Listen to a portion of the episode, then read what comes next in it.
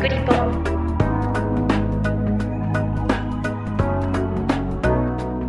この番組はすべての都道府県や海外約50都市に取材拠点があり全国の新聞社や放送局海外メディアにニュースを配信している共同通信社がお送りします。キクリポでは共同通信が発信するウェブコンテンツ47リポーターズを執筆した記者に記事の内容や取材の経緯、裏話などを同僚である記者が聞いていきます。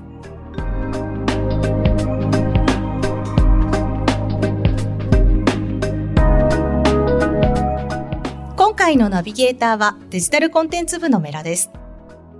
今回は富士山で問題となっている弾丸登山について取り上げます。現状や対策について記事を執筆した甲府支局の河野有樹記者にオンラインで話を聞きます。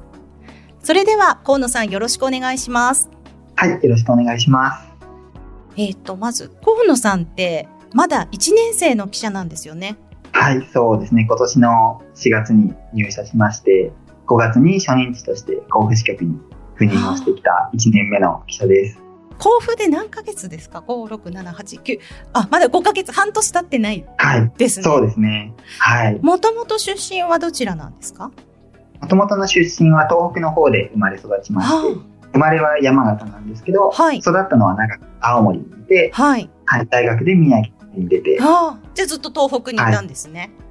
そうですね。どうですか？山梨の暮らしは。そうですね。こう、風景は似ていると言いますか、あまり大きな都市ではないというところは地元に近いので、うん、なんとなく落ち着くと言いますか、はい、暑いか寒いかっていうのはこうすごく大きくて、今年の夏は本当に辛かった。辛かったですね。はい。あの、まず、最近よく聞くんですけど、弾丸登山っていう言葉は、どういった行為を指すんですか？そうですね。弾丸登山というと、まあ、一般的に言われるのは、0泊2日で富士山に登る山頂をアタックするっていうような工程になるんですが、は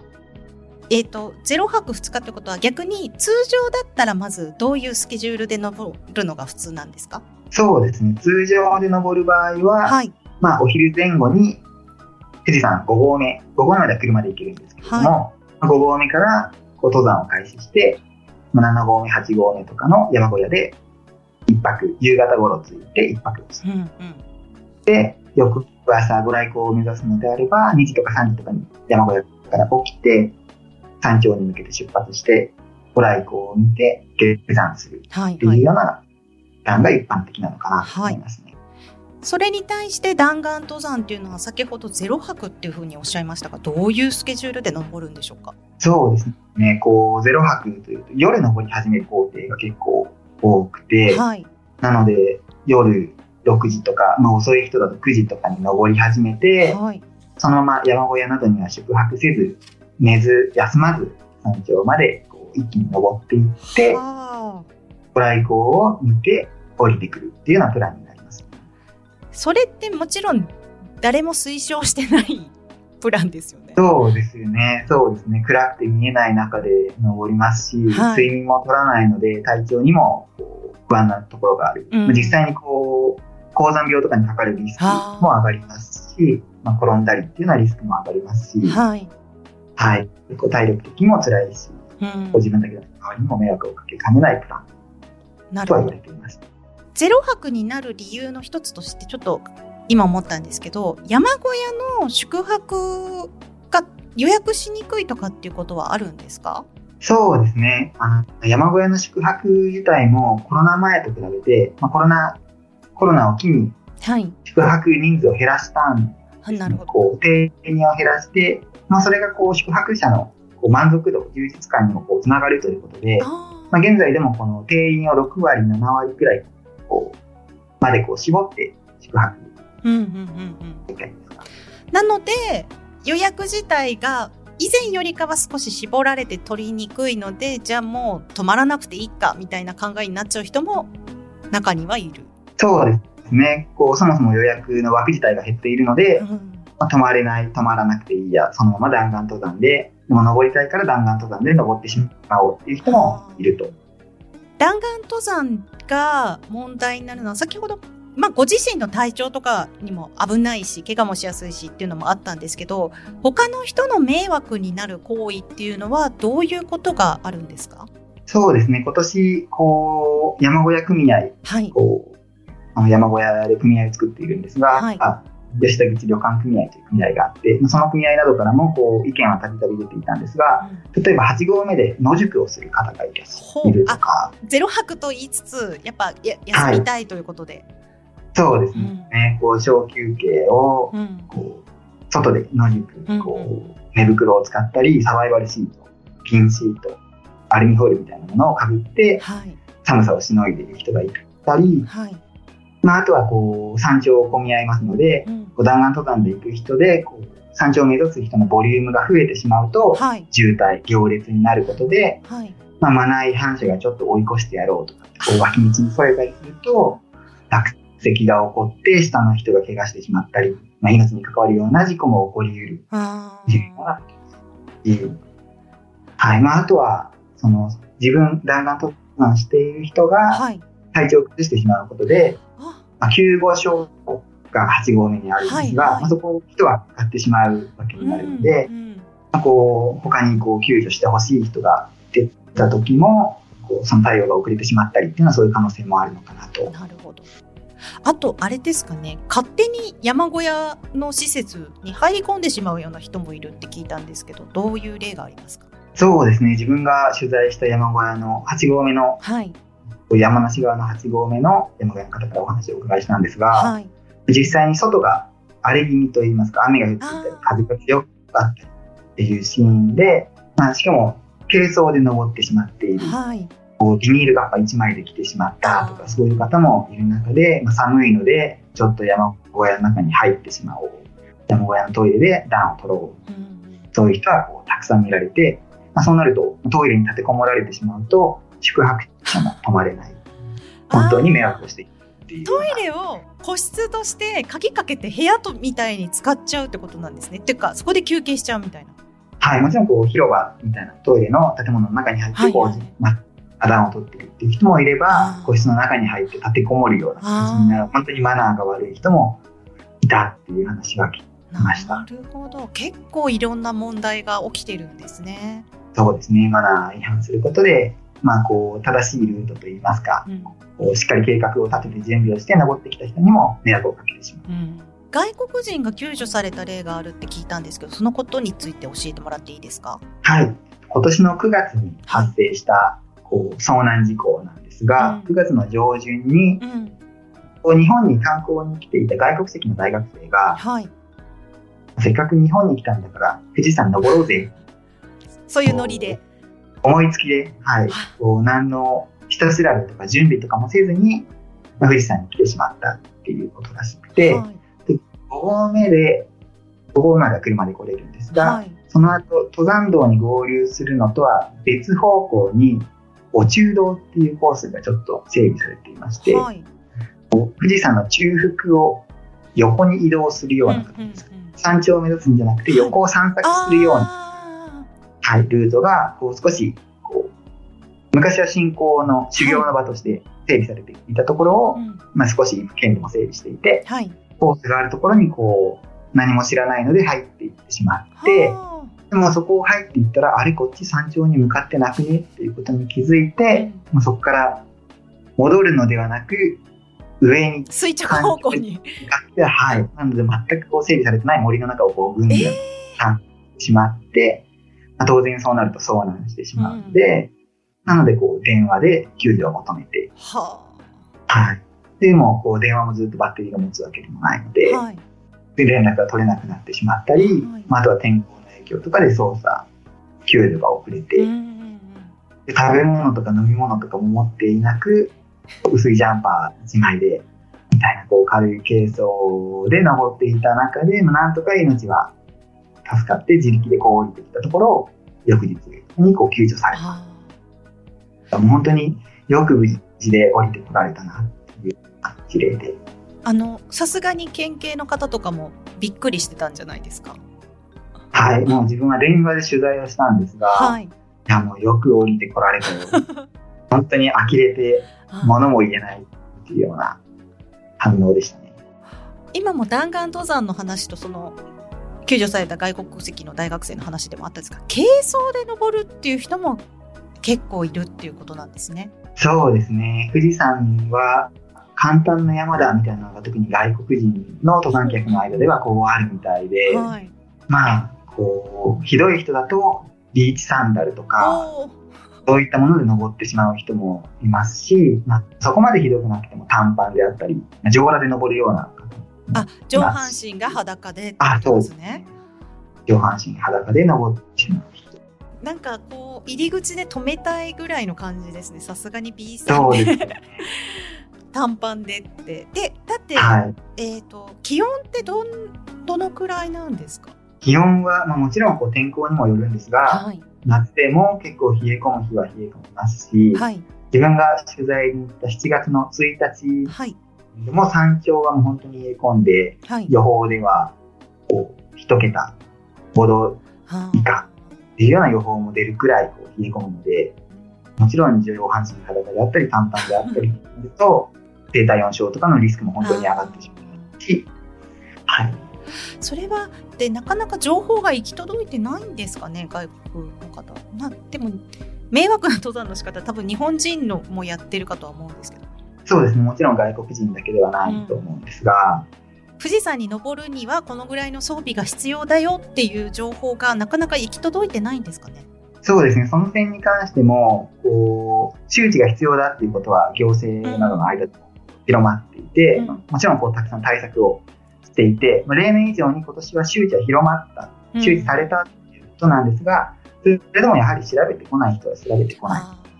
はい、一定数そういう人たちがいて、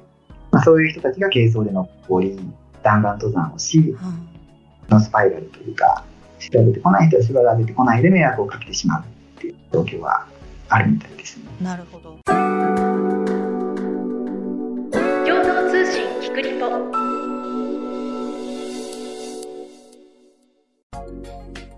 登山者のマナーっていうのが本当に問われているかと思うんですけど弾丸登山だけじゃないみたいですねマナー悪いところって。そうですね。ゴミの問題なんかも今は本当に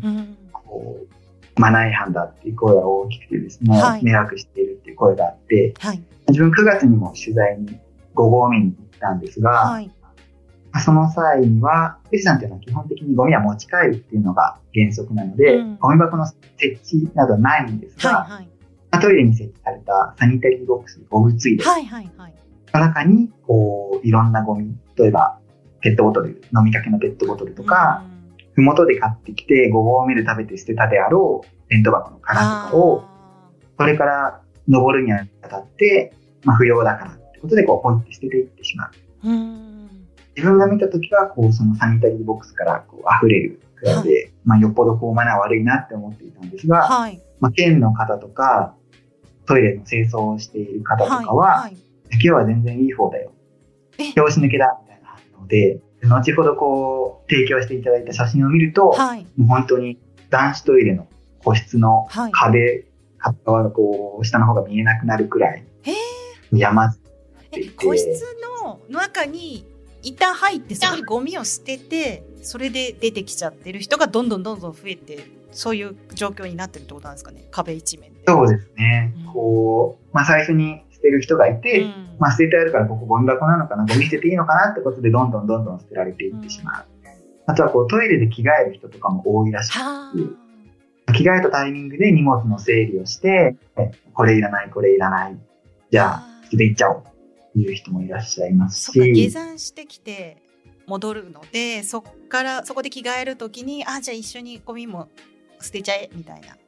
ことなんですそうですね。こまあ、登る人の着替えもそうですし下ってくる人の着替えもと特に着替えで言うと降りてきた人、山頂から降りてきた人で言うと例えば悪天候の中、はい、ビニールガッパ雨ガッパ、はい、それこそ軽装登山ですけど、そういった装備で登っていった人はもう本当に悪天候には太刀打ちできないので、ビリビリに破けてしまったり。破けちゃうんだ、そのぐらい。はい。そうなってしまうと、まあこれはゴミだって言って、うん、それを捨てていってしまう。うん。登山靴が壊れてあったから、もう捨てちゃおう。捨てそっかそっか。はい、そういうこともあるみたいなので、軽装で登ると、はい、ゴミの問にもこう影響があるなるほどということです。河野さんが取材に行った時ゴミ回収したゴミの量ってどのくらいだったんですか？そうですねこうトイレの清掃をしている女性の方にお話をお伺いしたら、はい、軽トラックに山積みこれが1日半分埋まっちゃう。はい、そうです。なので、2日に一度は、こう、ゴミを捨てに、下ろしに行かなければいけない。はい。もともとの業務といいますか、もともと前提としてはゴミがないことが前提なので。そうですよね。はい。なのにゴミがあるから、こう、軽トラックに積んで、下ろしに行かなければいけない。はい、余計な手間がかかる、迷惑がかかっているっていうことなるほど。あの、そういう迷惑行為とか、そういう弾丸登山に対して、行政の方ではどういう対策を今やってるんでしょうか？そうですね。行政の方で言いますと、例えば、富士スバルライン、山梨側になるんですが、はい、車で登っていくところの営業時間の短縮であったり、まあ、そうすることで、夜間に山に登り、5合目に行きにくくなるので、こう弾丸登山者が山に登れないよ。そもそも行けないという。登りにくい、そうですね。状況を今もつ、なんでしょう。空いてるのはある程度時間で規制されてるんですか？そうですね。今年の夏山シーズンに関しては、はい、午前3時から午後6時までがこう入山の営業時間だった、はい、営業時間外は入山できないので、うんうんうん、例えば9時から登り始めたい人は、はい、通常であれば8時ぐらいにここう、ふもとのゲートをくぐって車で登り始めるんですが、うん。まあ、そういったことができないように閉めてしまう。なるほど、なるほど。それに合わせてマイカー規制みたいなのも例年行われていまして、はい、自分の車では登れないように。あかタクシーとか、電気自動車とか、そういったものであれば登れるけど、はい、自分のマイカーでは登れないよっていうのが7月の14日から今年は閉鎖までといった取り組みなるほど。他にまだ対策ってありますか？はい、これも山梨県側の対策になるんですが、はい、今年県は初めて富士山の規制をするかもしれないという方針を打ち出しまして、はい、8合目とかそういう上の方が混雑して危ないという状況の判断、うんうんうんうん、入山者数が4000人っていうのを一つの目安に、はい、4000人を超えたら警察の方に要請をして警察の方でこう人の流れを少し止めるような、うん、登らないでくださいってするわけではなく、ちょっと着くまで待ってくださいねっていうようなで規制をして人の流れを抑えるっていうような対策は取りますっていうのは初めてなんですが、はい、まあ、そういったところもこう今年は実施はされず、うん、あ、これから来年以降また山小屋関係者だったりその現場の人たちと行政とかこう連携をしてどういった方法で規制をするのが正しい形なのかより良い形なのかっていうところは検討を重ねていくってことになると思います。みんな基本はご来光を山頂で見たいみたいなのを目指して富士山の登山ってスケジュールが組まれてるんですよね。そうですね。一番こう人気のプランというか、うん、目指す人が多いのは山頂でご来光を見たいっていうプランになりますね。うん、ご来光を見るタイミング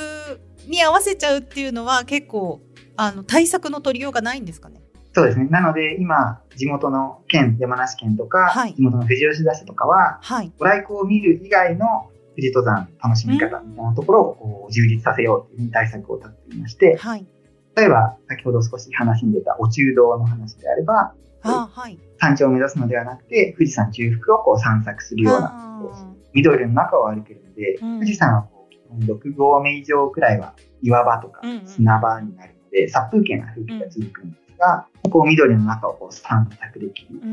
というのがこう魅力的だったり、あと富士吉田市が今進めているのは、ふもとの1合目、昔から、江戸時代とかしから登っていた人たちが、1合目からこう登っていくあそうですよね。今は車で行けるけど、そうです、ね、昔はもちろん最初から足で登ってた。はい。今、スバルラインで5合目まで行けてしまうので、うん、廃れてしまったその1合目から5合目部分までを再興させようっていうような動きが出ていて、はい。なので今、そこにはこう、実際にそこを登ってこられる方も、時々通な登山客がいまして、そういった方々は、まあ石、石畳があってすごくノスタルジーだったとか、まあ、すでに廃業されている山小屋があって、はい、こう、すごい感傷的な、緑に囲まれて登ってこられてよかったっていう話も聞くで、まあ、それに加えて市としては、信仰の背景みたいな、うん、この土地がこういったことに昔は使われていましたみたいな、こう、はい、看板を立てたり、うん、そういった形で登山道を整備して、そっちの方に人を流せれば、山頂を目指す人のニーズっていうのもこう分散されるので、富士山楽しみながら山頂だけじゃないところでこういう動きが進んでいます。河野さんも山開きの日に7月に取材に行って残念ながら悪天候で登れなかったって聞いたんですけど、はい、それはどういう状況だったんですか？まず基本は山開きの取材に行ったってことですよね。そうですね。はい。こう甲府支局のこう例年の毎年記事にしているはいので、こう山開きの日に7月1日が開山日ですけど、はい、その開山日のご来光を山頂から写真を撮って、こう記事を出すっていうのが毎年恒例になっているんですが、重要ミッションですね。はい。私に関してもそれと同じように、うんうん、まあ、8合目の山小屋の予約を取って、はい、山頂にアタックして、ご来光を取る予定でいたんですが、はい。まあ、いざこう富士山に行ってみたら大荒れで。5, 5合目にいたらってこと？そうです。5合目に車で行って、さあ登り始めようっていうタイミングで、大荒れだったので、はい。まあ、こう山にこうすごく慣れているわけではないので。あれですか？装備とかはその日に合わせて買ったんですか？初めそうですね。登山靴は買いましたし、うん、まあ、あとはこう持っていた、こう運動とかしていたので、それで持っていたような装備を使ったり、新たに買ったりして、うん、はい、装備は万全にして、挑戦しようとしたんですが、装備は万全でも、こう、危機感を。経験はないってことですね。そうですね。うんうんうん、はい。なので、こう、上に登るのはやめて、はい、5合目で待機しようとなりまして、うんうん、結局翌朝は5合目では雲の間から天気は悪かったんですが、わずかにご来光が見えて、ああ、はい。よかったですね。以外のメディアとかは、こう、山頂を目指して登っていたあ、悪天候の中、他の社は登っていったんですね。そうですね。もしかしたら、こう、晴れるかもしれない。はい。登っていったんですが、まあ、それでも結局、天候回復せず、はい。山頂には登れず、ご来光見れずっていうような環境況だったので、はい。まあ、ご合に待機していてよかったなっていうような話 ですね。で、でも、待機してたけど、他の社が登っていくのを横目で見てて結構ドキドキだったんじゃないですか？やもうそれは本当にハラハラしました。万が一翌朝晴れたら、こう自分だけ写真を撮れない、そのご来光を山頂で見る場に入れないっていう状況になるので、ね、本当にヒヤヒヤしたんですが。とはいえ正しい判断でしたね。そうですね。安全第一で、あまり慣れていないっていうことも大きかったんですが、うん、安全第一で。はい。5合目でも、だから、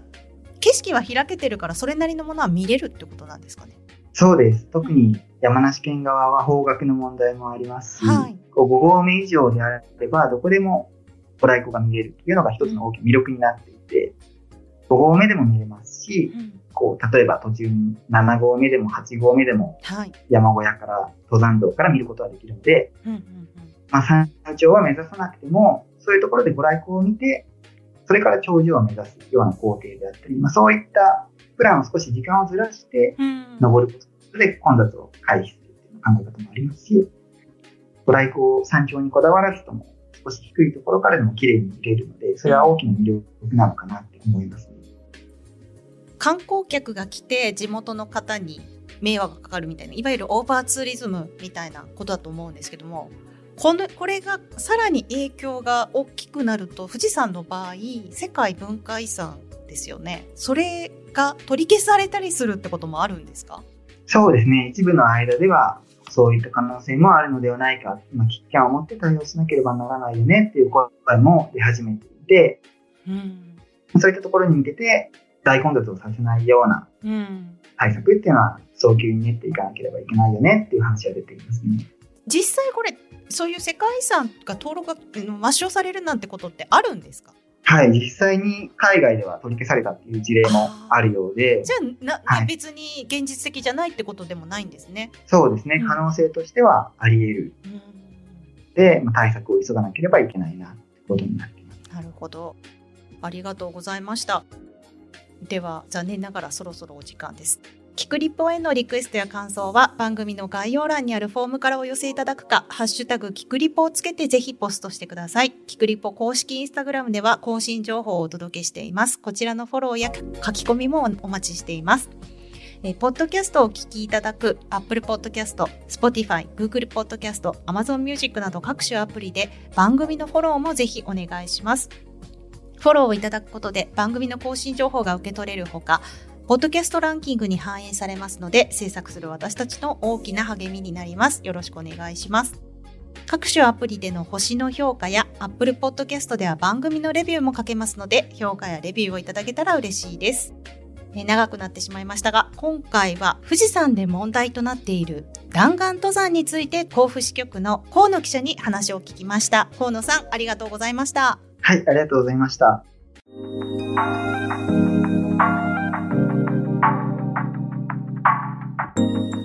がだったでしょうか？共同通信キクリポでは、リスナーの皆さんからのご意見ご感想をお待ちしています。番組の概要欄にあるメッセージフォームからお寄せください。ハッシュタグ、キクリポをつけたつぶやきや、キクリポ公式インスタグラムへのメッセージも大歓迎です。番組やインスタグラムのフォローもぜひお願いします。